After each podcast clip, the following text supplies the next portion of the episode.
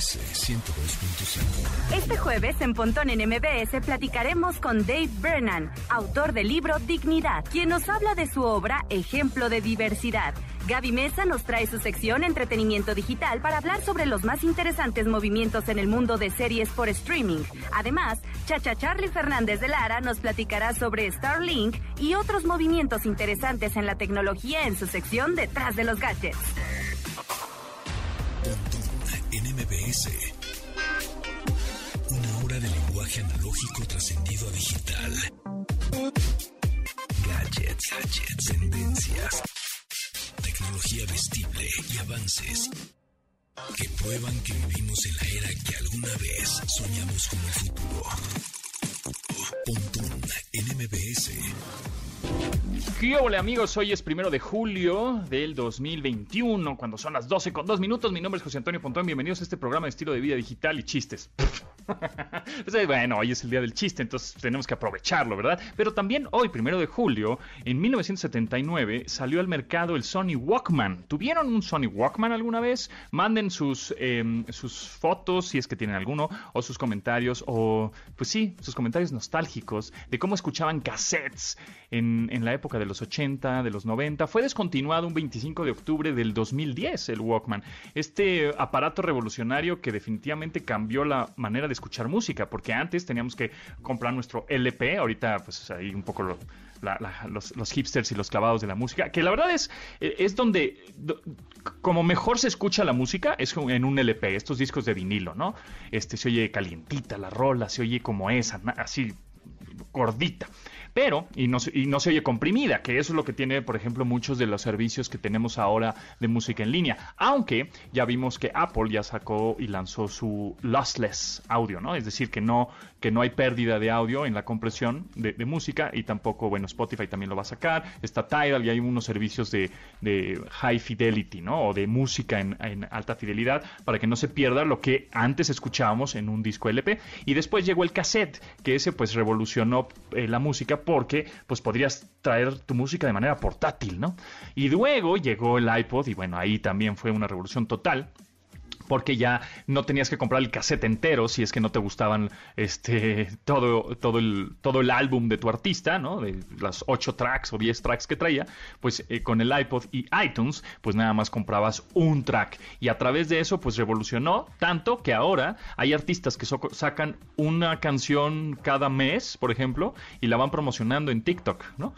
porque si no, si tu rola quieres que, que, que tu canción pegue, súbela a TikTok, hazle un bailecito o, ponle alguna situación eh, padre, ¿no? Interesante, divertida, y así va a ser un éxito total. Pero bueno, hoy justamente, pero hace 42 años, mm, se lanzó al mercado este Sony Walkman, que era una maravilla. ¿Se acuerdan que había unos como tipo amarillos, ¿no? Eran Sport, que aguantaban un poco los golpes y después pasó el Discman, que luego te lo traías, por ejemplo, en el coche. Era chistoso porque traías el Discman en el coche y lo ponías arriba, no sé, en el, en el tablero y pues se movía, pasaba un bache o un tope y el láser pues botaba el, este el, disco y se oía como un, drop, ¿no? Un, bachecito, digamos, también en la canción. Eh, y, eh, pero curiosamente, para escucharlo en el coche tenías que tener, eh, tener un cassette con un cable que ponías en, la casetera del coche y así es podías escuchar los CDs en el coche. Ya después en los coches traían un CD y ahorita ya los coches ya no traen CD. Ya no, bueno, ¿O se acuerdan que también en los 90 era, traigo mi caja de CDs de seis discos en la cajuela del coche, nena, ¿no? Así es, oh, la revolución de la música, sin duda alguna. Bueno, pues hoy festejamos el Día de los Chistes y el Día de Sony Walkman. Y bueno, pues ya nada más vamos a terminar esta intervención con un chistecillo, ¿no? Decía algo así, te amo. ¿Y cómo sabes que es amor? Pues porque pienso en ti y no puedo respirar. Ah, eso es asma. Ah, bueno, entonces te asmo. Vamos. Con el update, Las noticias más destacadas en la industria El Instituto Federal de Telecomunicaciones ya aprobó los lineamientos sobre neutralidad de la red, cuya implementación se ha retrasado por la pandemia. Sin embargo, este tema ha despertado reacciones en contra por parte de más de 20 organizaciones porque los lineamientos establecen que operadores como Telmex e Easy podrán gestionar tráfico, así como determinar las condiciones. Esto podrán hacerlo para garantizar un eficiente desempeño de las redes de acuerdo al mismo IFT, así como podrán aplicar políticas de gestión de tráfico por cuestiones técnicas que aseguren la calidad y velocidad del servicio del Internet. El IFT señala que en todo momento deberá garantizarse que los usuarios puedan acceder a contenidos, aplicaciones y servicios en Internet. De acuerdo a la misma propuesta, los proveedores se encargarán de crear sus propias bases sobre gestión de tráfico, donde deberán definir los derechos de los usuarios y el cómo les impacta la política de gestión de tráfico de la empresa al usuario. En MBS 102.5. Desde marzo, WhatsApp comenzó a probar una función que permite enviar fotos y videos que se eliminan una vez que el destinatario los observa. La intención de esta opción es ofrecer mayor privacidad a la hora de conversar con alguien a través de la aplicación y evitar que guarde esas imágenes en su galería. Esta función, la cual ya está llegando a dispositivos con Android, funciona de modo muy similar a aplicaciones como Snapchat o Instagram, aunque WhatsApp no eliminará el contenido hasta que el usuario abandone la vista previa o cierre la aplicación. Una vez que la imagen es descartada, se pierde de manera definitiva en la conversación y tampoco se almacena en la galería. Por el momento, esta característica permite enviar imágenes solo en una versión beta para Android, o sea, de prueba, aunque se espera que pronto estará disponible para todos los usuarios.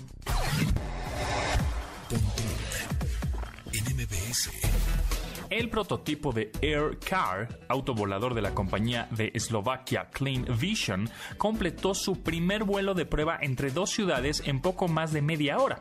Esto marca el inicio de una nueva era en vehículos voladores duales, de acuerdo a su creador Stefan Klein. Su compañía lleva trabajando en este prototipo por más de 30 años, el cual completó un viaje entre los aeropuertos de Nitra y Bratislava, con una velocidad de 170 km por hora en un trayecto de 35 minutos. En el CES 2020, esta misma compañía presentó un prototipo de taxi volador en conjunto con Uber, en un esfuerzo de varios años entre ambas empresas por desarrollar modelos de despegue vertical.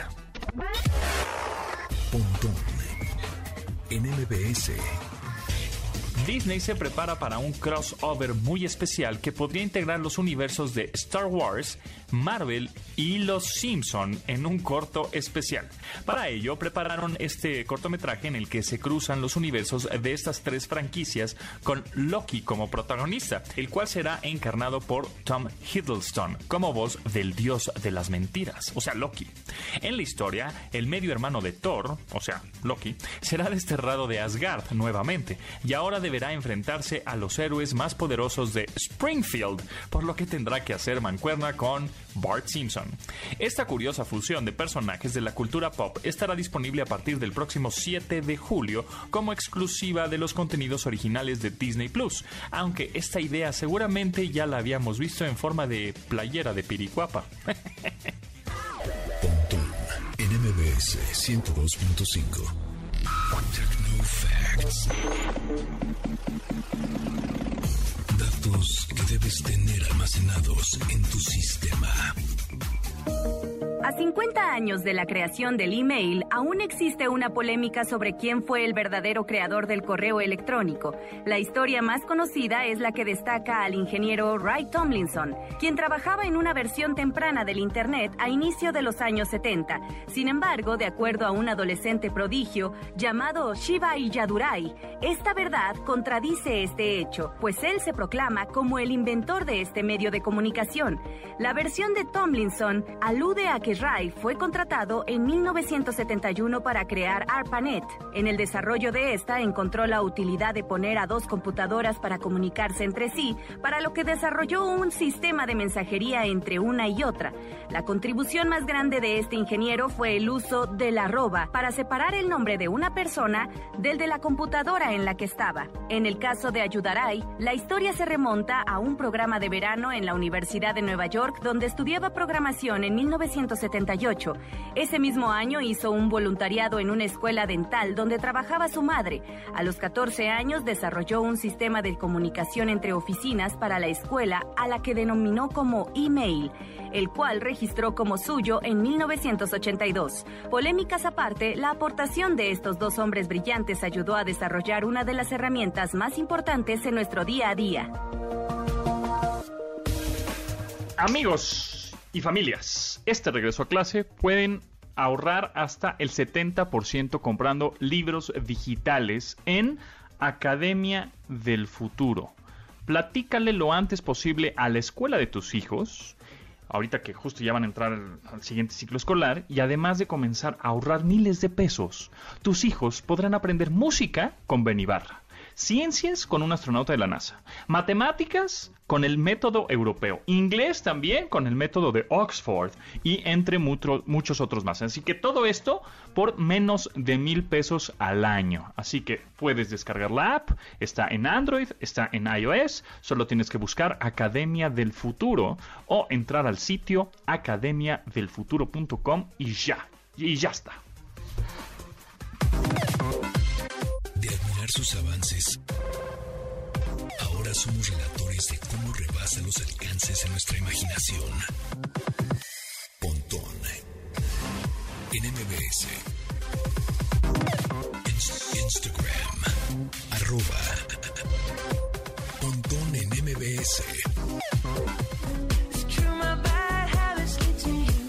La nueva rolita de Ed Sheeran. Este, Ed Sheeran se parece al pelirrojo de la película de Al Diablo con el Diablo, que llora cada vez que ve el atardecer. En realidad es un músico que reconoce que lleva un terrible estilo de vida con noches de bebida y fiestas, las cuales le hacen tomar malas decisiones en la vida. Básicamente esto fue la situación que le inspiró a escribir el sencillo, este sencillo, en 2021, Bad Habits. Esta canción tiene una vibra bailable porque Sheeran la pensó para el momento en el que finalmente se abran los lugares nocturnos, nocturnos después del encierro covidiano. La canción Bad Habits de Ed Sheeran.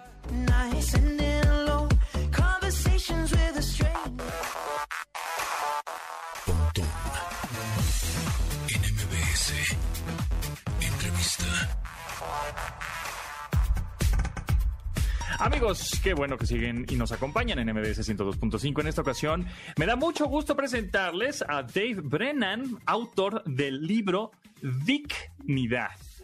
Dave, ¿cómo estás? Muy bien, muy contento de estar aquí y de verte después de mucho tiempo. ¿Tú cómo estás? Todo bien, todo bien. Pues oye, platiquemos de tu libro que ya está publicado. Eh, con una editorial nueva, ¿no? Que se llama Aquelarre de Tinta. Está padre, está padre el nombre, además. Aquelarre. Sí, estas, estas brujas, ¿no?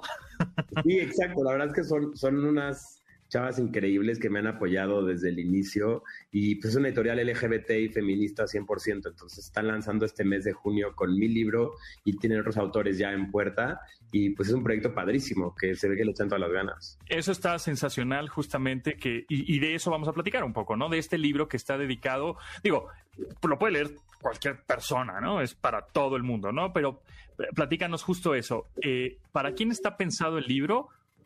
¿Y para quién está dirigido el libro? Pues mira, el libro, pues al ser una historia, son tres historias cortas y cada una es un ligue y el personaje es gay y pues son ligues homosexuales, pues sí, podría decirse que, que, las personas que lo van a leer más pues van a ser miembros de la comunidad LGBT, ¿no?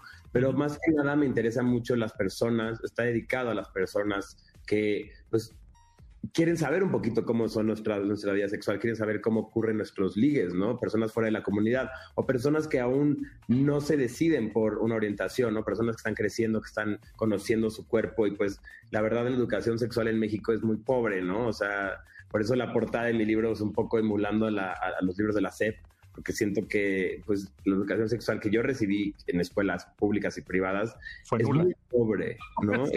y es muy normada. Entonces, ¿a quién le enseñan de, de, pues, de sexo homosexual, ¿no? Y también es muy machista también la educación. Entonces, por eso quiero que alguien que se esté conociendo lo lea y pues pueda entender de una manera honesta cómo, cómo es esta vida. son 13 historias totalmente diferentes de, de, ligues basadas en hechos reales, anécdotas tuyas o fantasía totalmente. Pues mira, es, el libro es ficción, ¿no? El personaje se llama Rodrigo y pues, como te decía hace rato, no cae en un género en específico, ¿no? Es gender fluid, es no binario, porque tiene un componente de ficción muy importante, pero también está basado en mis historias, en mis vivencias, ¿no? Entonces, tiene esta parte de Romana Clef, que es novela en llave, como la generación Beat, ¿no? Como Jack Kerouac. También tiene esta parte de, de Coming of Age, ¿no? Y también tiene esta parte erótica, erótica y sátira. Entonces, sí, mezcla. ¿eh? ¿Es muy explícita? Sí. ¿La descripción? sí es muy explícita porque como autor homosexual mexicano en el siglo XXI no me pareció justo pues cortar y censurarlo, porque si bien estoy contando las experiencias de este personaje, pues tengo que contarlo tal y como fue y tal, lo que se usó, ¿no? Qué materiales usaron, cómo estuvo la interacción y pues dejarlo en algo PG-13 se me hizo un poco pues Pues entonces habrá historias. ¿Por qué? Primero, ¿por qué tres historias? Y de esas tres historias, me imagino que habrá gente que se identifique con algunas y con otras diga, híjole, está de plano, no. Sí, sí, pues mira, son 13 porque yo el año pasado recibí varios cursos de astrología por una amiga que me, que me encomendó escribir unas canciones, ¿no? Entonces, me pareció muy interesante todo lo que con todo lo que concierne a la astrología y cómo los seres humanos, pues, estamos en esta línea en la que unos creemos mucho en la astrología, ¿no? Que puede ser que, pues, si la luna mueve mareas, ¿por qué en un planeta enorme como Júpiter puede mover algo que somos de nuestro cuerpo, que somos tres cuartos agua, ¿no? Pero también está la idea de, bueno, entonces, igual y no, no existe, pero como seres humanos queremos pertenecer a arquetipos, ¿no? Entonces, yo como Sagitario leo que es un Sagitario y mi mente solita, pues, hace que yo haga actitudes de Sagitario. Entonces, por eso son 13, porque el personaje vive en estos 12 signos, pero pues también vive en una disyuntiva entre ciencia y arte, ¿no? Entonces, la ciencia dice que son 13, dice que Ofiuco es una, la decimotercera constelación en el cielo. Los otros dicen que no, que son 12, entonces, personaje que coincidentemente es Ofiuco, ¿no? Según astronomía, pues vive en esta disyuntiva, entonces por eso son 12, 12 ligues, uno de ellos se repite y pues en la que se repite el, ese ligue, el personaje habla de su Ofiuco, de su signo.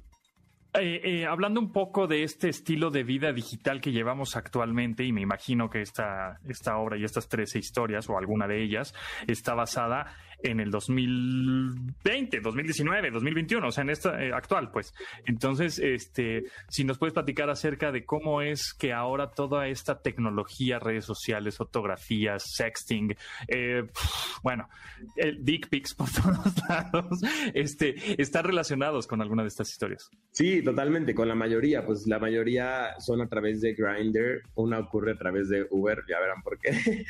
Ok, Este, ah, está bueno, está interesante. Bueno, Grindr, para los que no ubican muy bien, es una red social, es un tipo Tinder de ligue, este, homosexual gay, ¿no? Pues, ajá. Y, pues, sí, Y entonces, ¿te ligaron? ¿Te ligaste a alguien en, U- en un Uber? no les voy a spoilerar, pero tiene que ver con la aplicación. Ok. Pero justo el tema del libro, o sea, un, un tema importante es que las aplicaciones son muy superficiales, ¿no? Gri- Grindr, Tinder, Bumble, todas son fotos de las personas y nos basamos en lo físico, que pues sí, la sociedad siempre ha sido así, ¿no?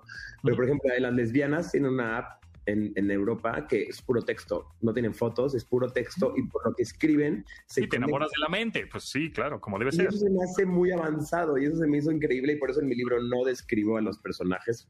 Ujú. Digo, más, más dick bios, menos dick pics.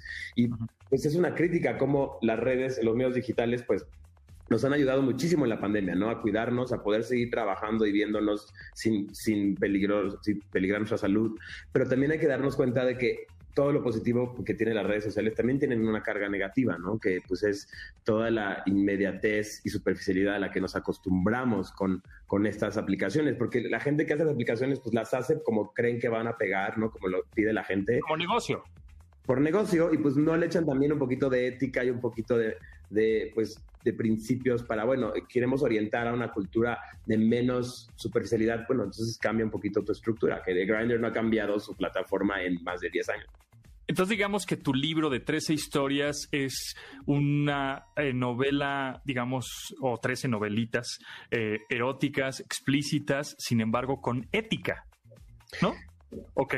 sí o sea no, no tampoco es moralista el libro tampoco es como paso a paso te está enseñando cómo debes tener sexo sino más bien te está te está abriendo la puerta honesta a la vida sexual del personaje que pues en la mayoría de las ocasiones de las historias no son interacciones, interacciones que llevan a un noviazgo o que llevan a algo increíble, pero se nota por cómo habla el personaje y lo que le pasa, que no lo está disfrutando y que no está contento. Entonces es como una enseñanza. Ok, ok. Y este libro, además de estar eh, físicamente, ¿no? Eh, con hojas de papel físicas y análogas, ¿también está en digital o no? Sí, también ambos lo pueden encontrar en la página de la editorial, la. Y ahorita son puros envíos nacionales, pero ya estamos trabajando en envíos internacionales. Pero sí, ambos formatos. Muy bien. Eh, y nada más como, como, pues, como extra, ¿no? Para que no se les vaya, este libro son puras letras. ¿No? es. No hay, no hay dibujitos, ni diagramas, ni figuritas, amigos. bueno, sí hay un diagrama. Hay un diagrama porque hay una ah. carta astral que tiene que ver con la astrología y también hay como pues varios mensajes de texto los hicimos burbujitas de texto como para hacerlo más dinámico pero el chiste es que todo está en tu mente. Todo lo que vas a leer, todo lo imaginarás en tu cabeza, ¿no? Que es un poco el chiste. Y es, sí, que regresemos a leer más libros, ¿no? Está bien el contenido visual, pero también el literario que no se pierda, ¿no? Y ya por último, Dave Brennan, autor del libro Dignidad. ¿Por qué le pusiste así al libro?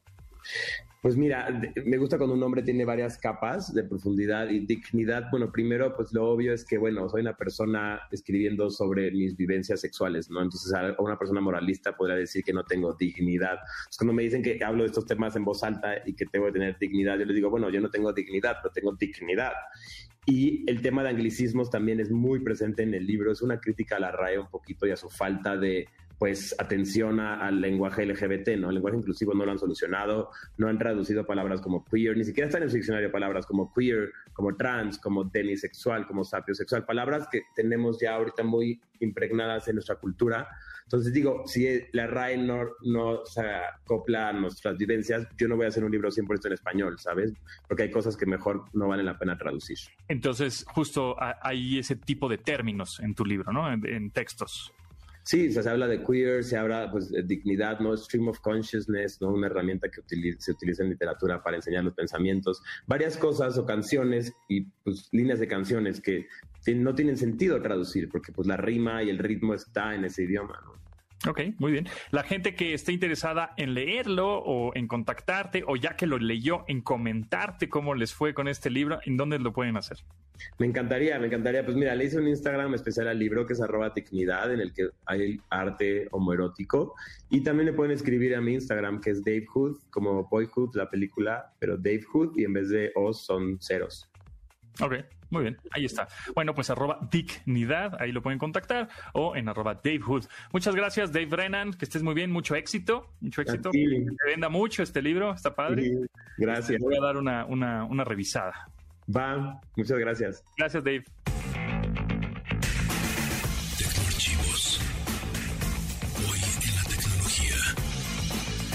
El primero de julio de 1979, Sony lanzó a la venta en Japón su primer reproductor de cassette portátil conocido como Sony Walkman TPS L2.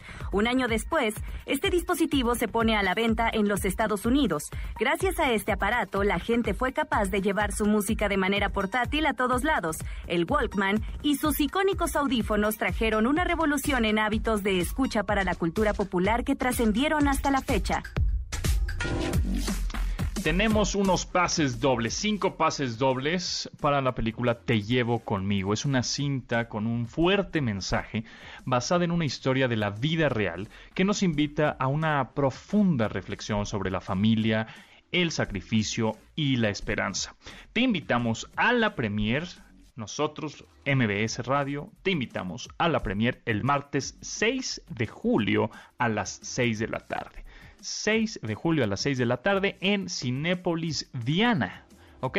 El 6 de julio a las 6 de la tarde en Cinépolis Diana, la película Te llevo conmigo. Y tenemos 5 pases dobles. Lo único que tienes que hacer es marcar al 55 51 66 1025. Está facilísimo el teléfono, ya póngalo en la memoria de, tu, de, su celular. 55 51 66 1025 para que se ganen uno de estos 5 pases dobles de Te llevo conmigo.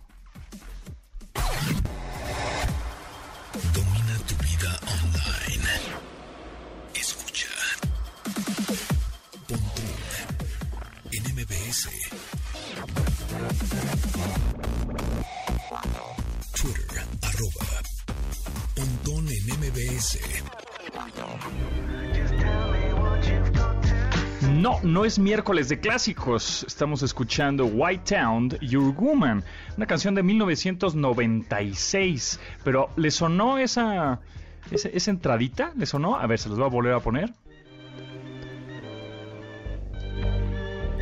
¿Sí? ¿Le suena? ¿De alguna canción actual? Pues sí, efectivamente, de Dua Lipa. Miren, escuchen esto.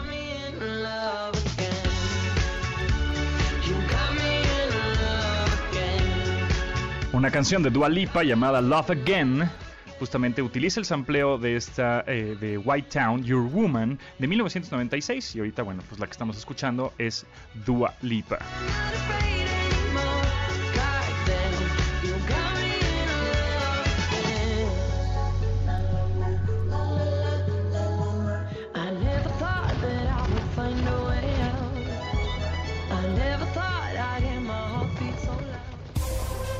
Entretenimiento digital. Series y películas por streaming. Con Gaby Mesa. Jueves con Gaby Mesa estrenando un back ahí, estrenando un, un nuevo escenario que estamos viendo ahorita en la videollamada. Ay, me tomaste desapercibida. Estaba yo viendo el video de Dua Lipa que acabas de mencionar. Sí, es que me, me inspiraste, me influenciaste, Ya es. vi, ya vi, me ya vi. influenciaste, Gaby. Este, es que tú pusiste Oye, que sí, un que sí Instagram story, ¿no? esa canción, pero pues esa canción también como que siento que se inspiró en la marcha imperial de, de Darth Vader, ¿no? Sí, es justo, es justo. A partir de un story que pusiste en esta semana, dijiste, esta canción de Dua Lipa Love Again está como que se parece a la marcha imperial de, de Darth Vader. Y yo ya sabes, sabe, eh, sa- sa- eh, man planning, ¿no? O sea, sabelo todo. Ay, Gaby, mejor es la de White Town. Y me dice, sí, sí, güey, ya. ya sé". No, pero sí, esa es No, la pero- más evidente. claro, ese es el Digo, sampleo ha habido como un recorrido, pero las tres comparten como que esa ondita Darth Vader sosa. Ajá. A ver, vamos a, voy a tratar de buscar. Eh, Ahí está, sí, claro, ¿no? ¿Está? Sí, un poco, un poco, un poco. Claro. Sí, cómo no, cómo no. Ahí Qué está. maravilloso. Esas Eso. composiciones que definitivamente han marcado el cine, ¿no? Darth Vader. Definitivamente. Gaby, el 15 de julio sale Space Jam Legacy. Estoy muy emocionado. Ya bajé el videojuego. Ya está en Xbox Oye, y Ultimate. hablando de Space Jam Legacy, digo, la verdad no, no se eh, pretende que el estreno de la película sea simultáneo como en Estados Unidos, me parece, en HBO Max, pero ya llegó HBO Max a Latinoamérica. Sí, el 29 de junio llegó. Ya Está está bastante aquí. poderoso, ¿eh? Sí, tiene muchos contenidos. Está lleno de contenidos y llegó con unos precios agresivos también, ¿no? Sí, sí, sí, lo cual es bueno porque finalmente estamos llenos de plataformas. Eh, yo creo que la opción de la gente sigue siendo Netflix, ya ahí sí nos quieren decir en redes sociales. Pero HBO Max, eh, una de sus grandes fortalezas es que tiene muchísimas franquicias, ¿no? O sea, como. Harry Potter, El Señor de los Anillos, todo lo que es DC Comics. Para los, los nostálgicos, todas las caricaturas de Cartoon Network, como el laboratorio de Dexter, las series de Friends, que por cierto ya me vi el tan famoso especial de The Friends, porque amigos, yo soy muy legal y Muy me bien. esperé a tenerlo legalmente Bien. en México. Bien hecho. ¿Qué te pues, pareció? me, me deprimí bastante, ¿eh? me deprimí ¿Sí? bastante. Sí, está en depresión. Sí, un poco, un poco puede ser. Sí, es un poco depresivo, es como que, ay, chale, como que sí. O sea, es que no están tan grandes los actores, pero pienso que, por ejemplo, son de la edad de mi mamá. y Yo pienso que mi mamá está como más radiante todavía a sus 50 años, pero pienso que han pasado por tantas cosas y fue tanta presión y fue tanto estrés en la vida que sí se ve que, sí se ve como que les cayeron acabado. fuertes sus años. sí. Lisa Kudrow se ve más o menos bien. Ella es la que mejor se ve. Es la que Ella, o sea, mejor Lisa se ve. Digo, Sí. Jennifer Aniston, Jennifer Aniston siempre también. va a ser la reina, Sí. pero por ejemplo Matthew, Matthew Perry Per- como que ni hablaba, que No. Chandler, o sea, como que hasta le cuesta trabajo hablar, Ross igual se tiene ve todo un proceso parecido, ahí. ¿no? Ross también se ve este muy similar, ¿no? Este Mm. Co- Courtney Cox, híjole, le pusieron Híjole, ya está reconocible. le pusieron Cox. filtro de Instagram, ¿no? Hacia de esos de- así de de, Sí. de, de Zac Efron. Híjole, sí, no, no, no estuvo padre. Pero bueno, creo que para los que son muy fans, o sea, yo lo vi con Sí. alguien que es súper fan, así que sabía todos los diálogos. Es- Y pues está disfrutable, Claro, ¿no? Si eres claro. muy fan, o sea, lo que sea que te den de Friends. Pero creo que, no sé, se queda como en un limbo extraño la, el especial, ¿no? Sí, sí, como que lo ves y ya no lo vuelves a ver, no como cualquier No. episodio de Friends, que lo vuelves y lo vuelves y lo vuelves a ver y lo vuelves a ver y, y te sigues riendo y te sigues riendo, ¿no? Claro. Este, mm, eh, ¿Y qué más, qué más hay para esta semana Pues este fin de semana, eh, fíjate, justo estaba escribiendo mi guion, así que tengo muy fresca la información de La Purga por siempre, La Purga para siempre, The Purge, eh, The Forever Purge. Eh, Tengo un poco de conflicto con esta película. Eh, es la quinta película de esta franquicia, podemos decirle franquicia ya, que comenzó en el 2000. mm, aquí lo tenía a la mano, 2000, bueno, hace ocho años, hace más fácil, hace ocho años, 2013 me parece. Exacto. 2013 empezó la primera película de La Purga, que para mí era bastante interesante. Uno, el concepto, y dos, la resolución, ¿no? Porque proviene de la casa de Blumhouse, que fueron estas, estas películas de terror eh, que tenían un presupuesto limitado, pero que alcanzaban un- una audiencia muy grande, como lo fue eh, el primer experimento o de los más exitosos, que es eh, actividad paranormal, ¿no? Entonces, La Purga como que sigue estos mismos lineamientos de tener un- una historia pues bastante interesante que tiene que ver con por 12 horas hacer lo que tú quieras, ¿no? Matar, robar y todo lo que cosas Claro. malas que puedas sin tener repercusiones y todo se resolvía dentro de una casa. Ya con el paso del tiempo pues se han ido expandiendo tanto en historia como en locación y ahora eh, tenemos a dos protagonistas mexicanos que son Ana de la Reguera y Tenoch Huerta, Ok. pero otro protagonista importante, podemos decirlo así, es la frontera con México y Estados Unidos. Entonces, la película trae un discurso muy político, o sea, exageradamente político que tiene que ver con el racismo, la xenofobia y demás. Me parece bien, ¿no? Porque al final mm, pues es un tema vigente, ¿no? Y que seguramente va a seguir por bastantes años y del que se está tratando de, de, mm, tener mucha visibilidad.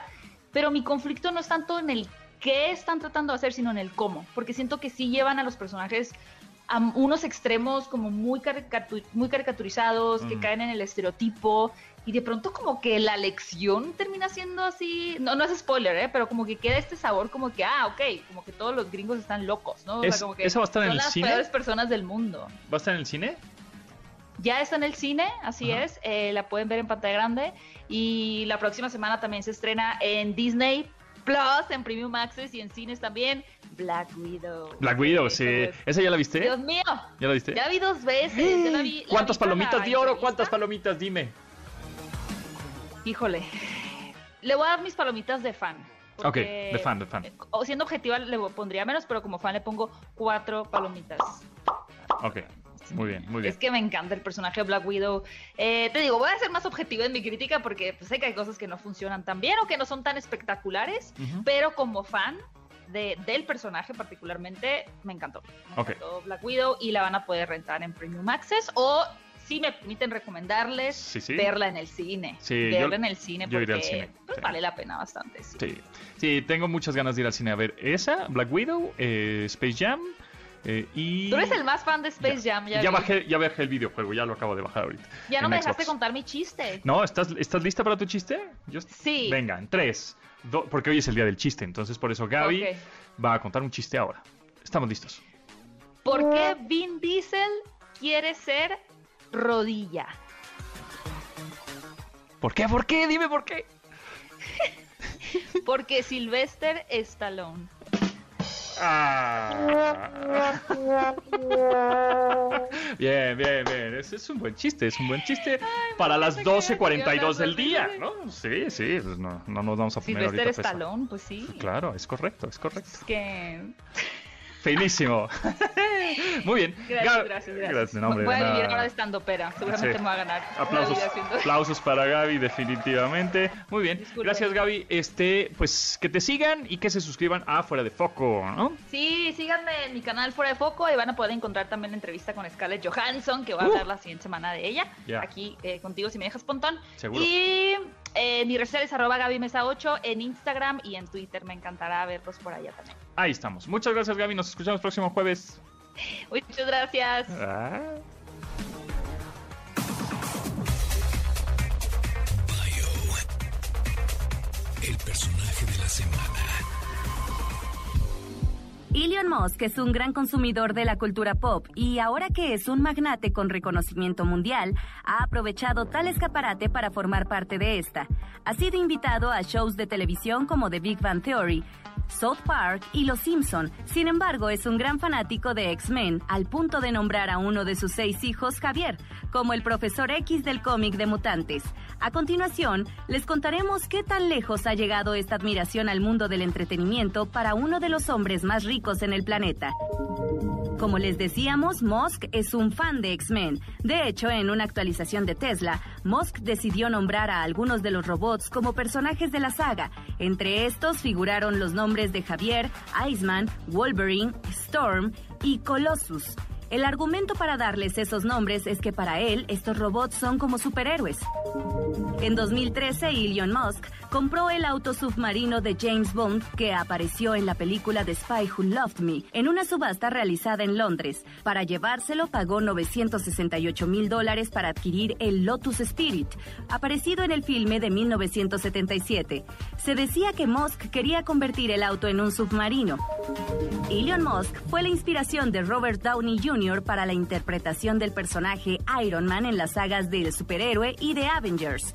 De hecho, Stan Lee se inspiró en el millonario Howard Hughes para crear a Tony Stark, por lo que Downey tomó un ejemplo más actual para encarnar al magnate en todas las películas que lo interpretó.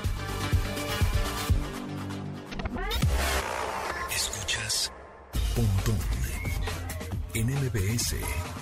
Información digital decodificada para tu vida. Síguenos en Instagram. Instagram como arroba en MBS. Y manda tus mensajes de voz. Entre los materiales que saldrán a la venta el 17 de julio como parte de la celebración del Record Store Day aparecerá un material de los DGs. Estos son ni más ni menos que los Foo Fighters que además ya anunciaron fecha en México y van a tocar en México este 10 de noviembre, quienes hacen tributo a los Bee Gees en You Should Be Dancing, la cual aparece en un EP al cual titularon Hell Stan Satin, Viva Satin. Ah, aquí también estarán más covers de los hermanos Jiff con las canciones Night Fever, Shadow Dancing, entre las 10 canciones que lo conforman. El mismo Dave Grohl, el mero mero de Foo Fighters, comenta que el falseto en la voz se le dio tan natural que la canción quedó grabada en 6 minutos. La canción es You Should Be Dancing de los Foo Fighters, bueno, de los DGs.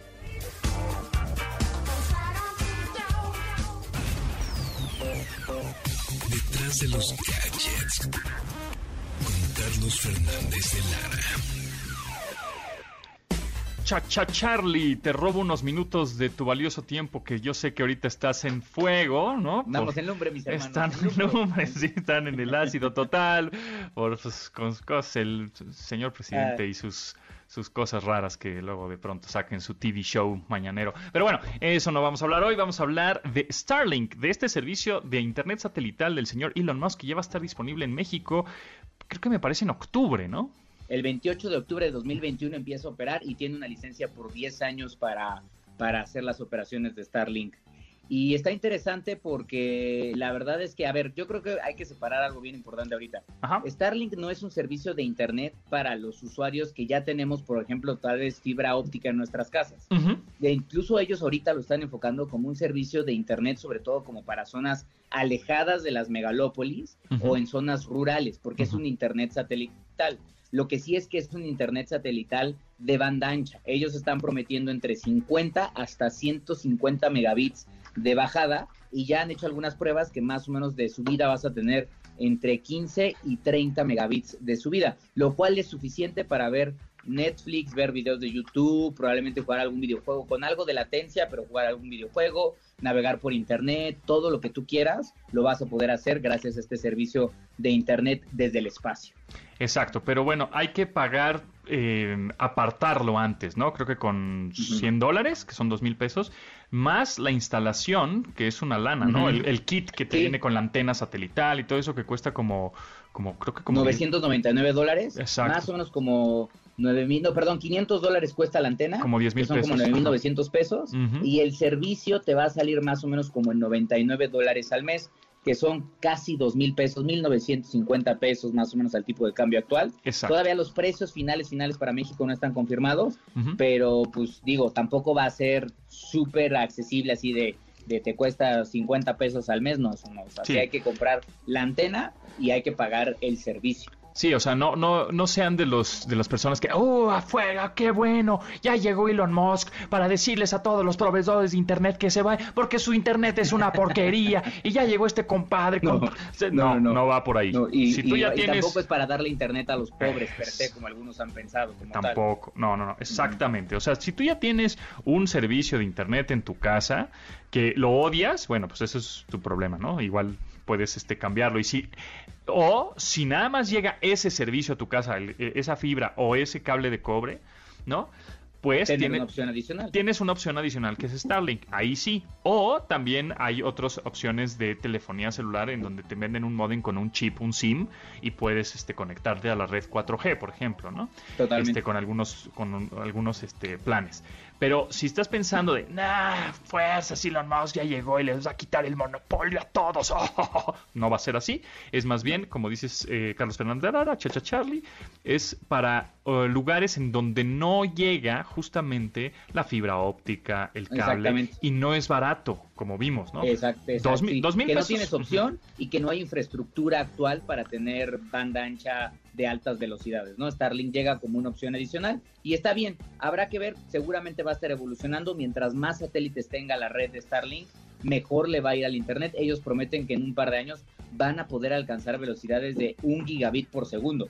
Sí, y eso- ahí, eso sí, ahí sí, ya es bastante sorprendente. Así es. Y también la idea es que sigan subiendo, mandando satélites, el, este Starlink al espacio para, pues, que tenga todo el mundo esté eh, prácticamente cubierto, Cubierto, ¿no? Exacto. Habrá que ver después, decir, bueno, si yo pago mi Starlink, puedo estar conectado en cualquier parte del mundo con internet, ¿no? A través Me de pudiera ser si, Eso me llevas, si te llevas la antenita o a través de algún módulo, podría algún ser. Módulo. interesante Ajá, Eso podría estar interesante, entonces habrá que ver cómo va evolucionando este negocio de Elon Musk. Que por cierto, yo les quiero recomendar un sitio que se llama Starlink, así, Star, Starlink.sx. No es .com, no es .net, es starlink.sx. Y ahí es como, ahora sí que el mapamundi, donde de cómo se ve. de cómo se ve la cobertura de todos los satélites en, en todo el mundo, ¿no? Evidentemente hay más cobertura ahorita en Estados Unidos, pero ya están los satélites por todos lados y es nada más para que los enciendan. Pero ahorita la cobertura es Estados Unidos, Canadá, México y algo de, ahí veo que Argentina, Bolivia, Paraguay, la- o algo de Yo creo que Latinoamérica. por la rotación del satélite. Y lo otro que está interesante es que Europa. el satélite, antes de morir, Utiliza lo último que tiene como de, de combustible en sus propulsores Ajá. para aventarse fuera de órbita y digamos que me lanzo al sol a morir y entonces ya tiene una muerte gloriosa para también, porque este va a ser un tema bien importante, Claro. en los próximos años la basura, la basura Espacial. se está volviendo un problema grave, entonces si vamos a tener más satélites hay que ver cómo controlamos que no se acumulen o empiecen a caer en la Tierra. Exactamente, porque es, este señor Elon Musk quiere mandar miles, o sea, miles de satélites, no nada más, ay, con dos, ahí, el Solidaridad uno, ¿no? El Morelos dos. No, no, no, Tengo señor. Uno o dos, uno o dos. No, aquí no, Sí. aquí es, este, eh, son miles de satélites que van a, que va a mandar para la cobertura de internet a- al mundo. Eso está, eso está buenísimo, eso no me lo sabía, que, que justo la, la basura espacial se va, solito se va a ir al, al sol para que se queme y se derrita como, Termina- ellos, como. Terminator, ¿no? Así-. Exacto. Eso es lo que va a pasar. Eso es lo que va a pasar. Oye, muy bien. Y ya después va a decir, no, pues es un problema, porque entonces los satélites en el, en el sol no los, no, no los aceptó, están- no es compatible. Lo están calentando, lo están calentando y nos va a más. llegar una onda solar y nos va a Sí, derretir. Ya el- sabemos. el cuento de nunca son acabar. problemas Que no nos van a tocar a nosotros. Entonces, mientras disfrutemos de Starlink nosotros, este, que ya va a llegar a finales de este año. Así es, así es, ya está. Está caro, sí, es un servicio cariñoso, dos mil pesos de apartado, más diez mil pesos del kit de la antena y cuanta cosa, más otros mil pesitos al mes para tener internet con una velocidad promedio, ¿eh? Que la podría dar Sí. este cualquier otro servidor, digo, cualquier otro proveedor de internet, o sea, de 200 megabytes por, megabits por segundo, prox. Pero este, esperemos que más adelante, conforme vaya evolucionando el negocio, que tiene, como dices y mencionas, 10 años de permiso el, el operar en México, pues ya después tenga un... eh, un, un, ¿un qué? Eh, em- Un em, upgrade, hasta un gigabit. un gigabit, un gigabit, perdón.